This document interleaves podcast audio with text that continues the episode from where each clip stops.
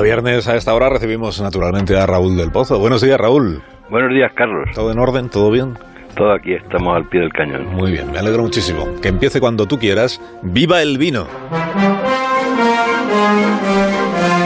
Isabel se presentó con una sencilla pancarta. Madrid, la más libre y la casa de todos los españoles. Ayer volvió a confirmar en el diario El Mundo su doctrina feliz. La gente de la calle dijo está muy contenta. Ofrece alegría en la tristeza cuando no hay lluvia de besos en Madrid. Pero los de la madrileñofobia le dan caña y la acusan de nacionalista. Como escribió Caro Baroja, para los resentidos de la periferia, la capital de España son todos los vicios frente al nuevo Perseo lleno de bellas virtudes.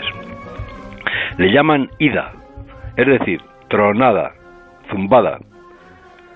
Ya comenté que Isabel era como una actriz del cine mudo, pero resulta que Alsina le hizo hablar en una memorable entrevista de psiquiatra. Las rodillas de las sibilas dan las palabras del oráculo.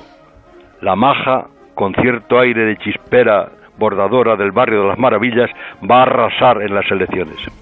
Zapatero y 26 altos cargos socialistas apoyan desesperadamente a un gavilando al helado, al que le han destrozado la campaña.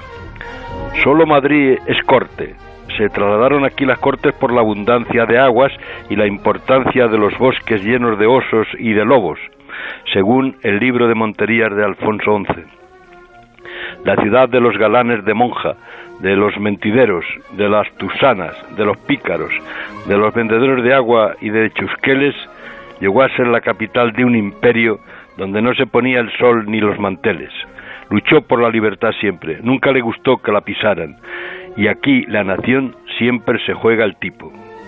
Recordemos, querido Carlos, que quien hizo Madrid capital del reino fue Felipe II, que bebía vino del Rin porque era muy fino hasta que le convencieron que el mejor tinto era el de la provincia, donde había 400 calles y 450 tabernas, y a los del foro, los del foro pasaban del pañí.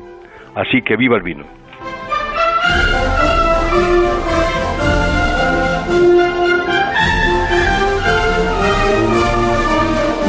Deseo un gran fin de semana, Raúl del Pozo. Igualmente, dime cuándo hay que colgar. hasta, el, hasta el viernes que viene. Puedes colgar cuando tú quieras. un abrazo. Ahí está.